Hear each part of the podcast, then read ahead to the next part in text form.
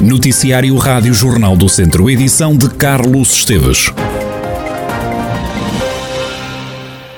Já chegaram a Viseu 28 refugiados ucranianos. Muitas destas pessoas fugiram da guerra para se juntar a familiares que tinham na região, como explica o presidente da Câmara de Viseu, Fernando Ruas. Na segunda-feira, quando fui à distribuição, tinham sido 28. Nós não temos, e sei de alguns municípios que têm sido contactados por o Alto Comissariado, dizendo-lhe até, olha, o seu município vão ter não sei quantos, estão para aí a chegar, nós não temos sido contactados, são os que vêm, quer por acolhimento direto de famílias, eh, quer alguns que, por instituições, e que a Câmara Municipal está sempre a dar resposta. Temos, inclusive, dado resposta a famílias que nos perguntam, até pela via, digamos, mais particular, eu já tenho duas famílias de ucranianos em casa, que é que podemos esperar do, do auxílio da Câmara? Portanto, nós temos dado resposta a isto tudo. As mais de 113 toneladas de bens recolhidos pelas agentes de Viseu também já chegaram a três cidades ucranianas. Os veículos que foram de Viseu já chegaram à, à Ucrânia, a três cidades. Uma delas teve até o cuidado de agradecer em, em ucraniano, digamos, a ajuda. Chegou à, à cidade de Odessa, à cidade de Lviv e à cidade de Ternopil o que significa que estamos descansados porque foram entregues. Uma das dúvidas que assalta sempre é se aquilo é entregue na fronteira ou se é entregue mesmo no destino final e foi eh, em pleno território ucraniano. Fernando Ruas, presidente da Câmara de Viseu, acrescenta que no RI-14 continuam dois caminhões carregados de ajuda à espera para seguirem para a Ucrânia. Chegaram na terça-feira à região do Douro refugiados ucranianos que tiveram que fugir do país natal devido à guerra. Assim, a comunidade intermunicipal do Douro providenciou o resgate de uma centena de refugiados, mas a maioria preferiu não ficar na região, como explica o presidente da CIM e da Câmara de Sernancelho, Carlos Santiago. Chegaram, obviamente, à nossa região cerca de 100 eh, refugiados de guerra ucranianos. É verdade que o principal objetivo da Comunidade Municipal do Douro foi ajudar nesta ação humanitária a resgatar pessoas para virem para um local seguro como Portugal, nomeadamente para a nossa região. Nem todos, ou a maioria, não ficou por cá. Nós recebemos os 100 refugiados, a maior parte deles seguiram para outros destinos em função de relações, quer familiares, quer de amizade, que têm por Portugal desde longa data. Alguns deles ainda permanecem no território da região do Douro, não sei precisar quantos, mas sei que ainda é um número significativo. De qualquer forma, nós nunca podemos fazer esta avaliação porque nós estamos sempre a receber refugiados que vêm de outras regiões porque têm amigos aqui, conforme temos pessoas aqui que têm amigos fora e vão saindo também. O que interessa nesta operação e o que interessou começou com esta ação foi nós estarmos unidos e determinados na ajuda naquilo que pudermos àquele povo. Na sexta-feira vão sair de Lamego 170 toneladas de bens alimentares, medicamentos e roupa para apoiar as pessoas que já conseguiram deixar a Ucrânia. Os casos de Covid-19 estão de novo a aumentar em Viseu. O Presidente da Câmara, Fernando Ruas, não esconde a preocupação. Neste momento já assistimos a uma pequena inversão. Os valores estão a aumentar de novo.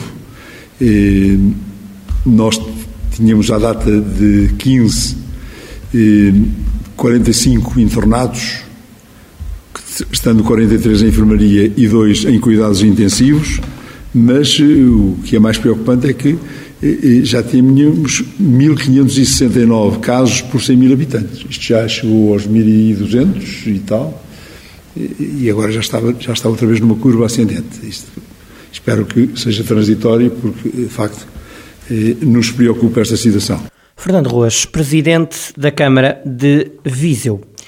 Um autocarro do Serviço de Mobilidade Urbana de Viseu, o MOVE, foi roubado durante esta noite no parque junto à rotunda cibernética em Viseu. O veículo foi depois encontrado na zona da Serra do Crasto, em Moselos, a cerca de 7 km. O veículo foi localizado pela GNR, depois de algumas diligências e sem sinais de vandalismo, como confirmou a Rádio Jornal do Centro, fonte das autoridades. O autocarro foi encontrado sem indícios de vandalismo. No interior foram acionados dois extintores.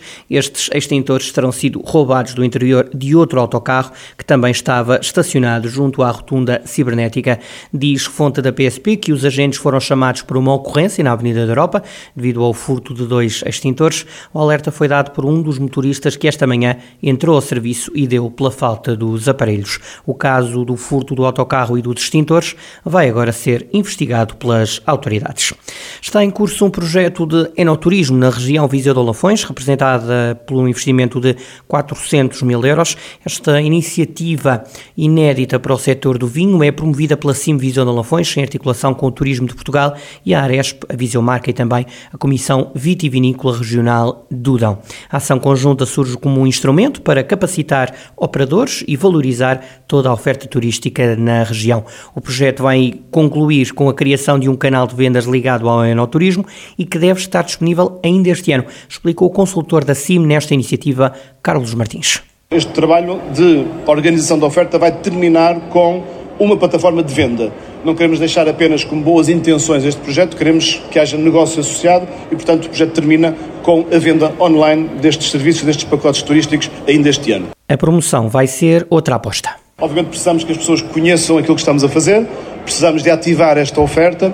Está previsto uma campanha de meios que vai ser lançada ainda este ano também, mas também algum investimento em termos de infraestrutura, de reconhecimento da marca, instalação de pórticos, sinalética, Vamos tentar também, vamos produzir cartas dos vinhos do Dão para distribuição nos restaurantes da região, porque hoje ainda não é fácil em todos os lugares encontrarmos uma oferta de vinhos organizada e informativa para quem vai aos restaurantes da região, assim como os hotéis, e também kits para provas de vinhos, para que haja essa experiência da prova de vinho mais democrática possível, para que todos os visitantes possam ter também. Assim, Viseu Dom Lafões está a desenvolver um projeto inédito de enoturismo na região. Esta iniciativa, que assenta na capacitação da oferta, representa um investimento de 400 mil euros.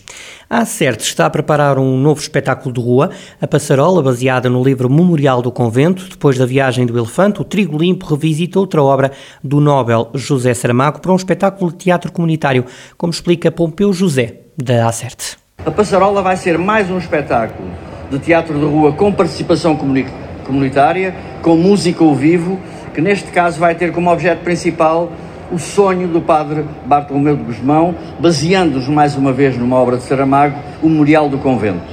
Só que desta vez retiramos dessa narrativa a construção da passarola em eh, paralelo com a construção do convento de Mafra, esse desejo eh, megalómano do rei, que promete a construção de um convento aos franciscanos se lhe nascesse um filho.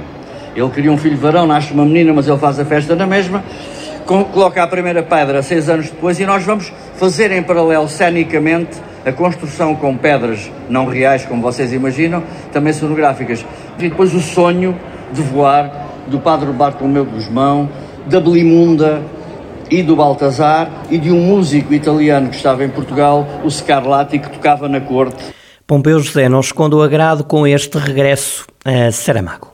Qual é a magia do texto de, de Saramago? Para além do narrar da história, que é um facto histórico, ele consegue transmitir esta noção de que quem constrói a passarola são os mais novos. O par de Bartolomeu, a Belimunda, o Baltazar e o Scarlatti são, são, são jovens, têm pouco mais de 20 anos e, portanto, é aí que está a força de concretizar esse sonho de construir a passarola. No espetáculo, quando o convento, que nunca chega a ser acabado durante aquela época, eh, a passarola vai sobrevoar aquele, eh, aquela construção de pedra e vai pousar em Mafra, perto da casa onde o Baltazar vivia. E vai ser um milagre. A Passarola tem estreia para o dia 25 de junho em Tondela, depois passa pela Feira de São Mateus em agosto e a seguir arranca para Digressão Nacional. João Félix está entre os eleitos do selecionador nacional Fernando Santos para o play-off de acesso ao Campeonato Mundo de 2022. O jogador viziense tem-se destacado nos últimos jogos com a camisola do Atlético de Madrid e vai agora de novo tentar ajudar Portugal a entrar numa grande competição internacional. Portugal defronta a Turquia 24 de março às 7h45 da tarde no Estádio do Dragão. Se vencer, Portugal joga também no Porto ou contra a Itália ou contra a Macedónia do Norte. Foi novamente uma etapa positiva para a equipa de ciclismo de Mortal Mortágua na volta ao Alentejo em bicicleta. A formação do sul do distrito conseguiu um quarto e um quinto classificado na segunda tirada. João Matias cruzou a meta em quarto lugar. Lianga Linares foi quinto classificado na etapa que ligou as cidades de Beja e de Portel. Foram no total 187,7 km. Na classificação geral, a equipa de ciclismo de Mortágua consegue estar representada nos 10 primeiros. O ciclista Lianga Linares está em oitavo lugar, a 15 segundos do camisola amarela Xavier Miquel Asparen. João Matias ocupa o 13º lugar da geral, a 19 segundos do líder. Na classificação por equipas, a equipa de Mortágua está em quinto lugar, Lianga Linares está ainda em terceiro lugar na classificação individual por pontos. João Matias é quarto classificado neste pormenor. O Carvalhais derrotou o Sinfãs por 2-1 e com os três pontos que somou, deu um salto na tabela classificativa na fase campeão da divisão de honra, já longe do título. Fernando Pinto, o treinador do Carvalhais, diz que a equipa de São Pedro do Sul preparou bem o jogo. Foi um jogo que nós preparámos bem. Sabemos perfeitamente a qualidade que tem o Sinfãs, é uma equipa que construiu um plantel com o objetivo de subir divisão e nós sabíamos que tínhamos de nos preparar bem durante a semana para, para chegar a Sinfãs e conseguir levar o jogo uh, a nosso favor. Foi isso que a gente fez. Foi encarar os Sinfãs olhos nos olhos. Jogámos desde o início da partida com o objetivo de criar dificuldades aos Sinfãs. E, e, rapidamente nos conseguimos pôr em vantagem por volta dos 10 minutos. Levámos o, o Sinfãs para as zonas que nós queríamos e de onde nós podíamos explorar e que entendemos que eles têm algumas, algumas lacunas. Aos 45 minutos acabámos por ter uma jogada de perigo também que, que acho que é o momento do jogo. Estávamos a ganhar um zero e acaba por ser expulso guarda-redes do Sinfãs, quando um jogador não estava isolado a fazer 2-0, eh, o guarda-redes faz falta e ele foi expulso. Eh, e a partir daí jogámos com mais um eh, e a ganharmos o zero, gerimos o jogo. É verdade que mesmo menos um nos criou muitas dificuldades. Segues agora uma ida até Vilmoinhos. Fernando Pinto diz que esperava que o Lusitano fosse campeão distrital. O treinador do Carvalhais assegura que em Vilmoinhos há uma referência para seguir. Vilminhos é, é, na minha opinião, até era o mais sério candidato a subir divisão, ainda não está todo prestado, ainda está perfeitamente em condições de poder lutar pelo primeiro lugar, sabendo que, que é difícil, mas nós vamos apanhar um Lusitano com muita qualidade. Sabemos que o Lusitano está recheado com um plantel de grandes jogadores, com muita experiência, que já andaram nos nacionais, sabemos perfeitamente que vamos encontrar uns adeptos que são fervorosos e, e que apoiam o Lusitano do, do primeiro ao último minuto, Sabemos que tudo isso nos vai criar dificuldades. O Lusitano é, é um grande clube, grandes jogadores, um clube bem organizado eh, e, e, e, é um clube que o Carvalhais eh, também quer, quer olhar para, para, para um clube de referência e é isso que estamos a olhar, porque é ali que queremos chegar também já distante do primeiro lugar, o Lusitano recebe então o Carvalhais no estádio dos Trambelos domingo. Na divisão ao jogo, Sérgio Fonseca, treinador do clube de Vilmoinhos, garante não ter ficado surpreendido com a vitória do Carvalhais contra o Sinfãs. Não surpreendeu, é aquilo que eu costumo dizer aqui. Neste campeonato não há jogos fáceis, todas as equipas são fortes, são, os jogos são extremamente equilibrados, às vezes é o pormenor que faz a diferença, portanto o Carvalhais é um, é um, adversário que nós conhecemos bem, um, um, adversário forte, muito bem orientado, estamos à espera de, de, de uma equipa que nos irá causar muitas dificuldades, mas também temos confiança naquilo que tem sido o nosso trabalho e vamos, e vamos tentar eh, fazer aquilo que fazemos em todos os jogos, que é, que é, que é lutar pelos três pontos. Sérgio Fonseca, treinador do Lusitano Vilmoinhos eh, e a antevisão ao jogo que o clube vai ter este domingo frente ao Carvalhais. O ABC de Nelas joga este sábado às 5 da tarde mais um duelo na fase de subida da segunda divisão de futsal. Os nolenses recebem o Dinamo de São Joanense.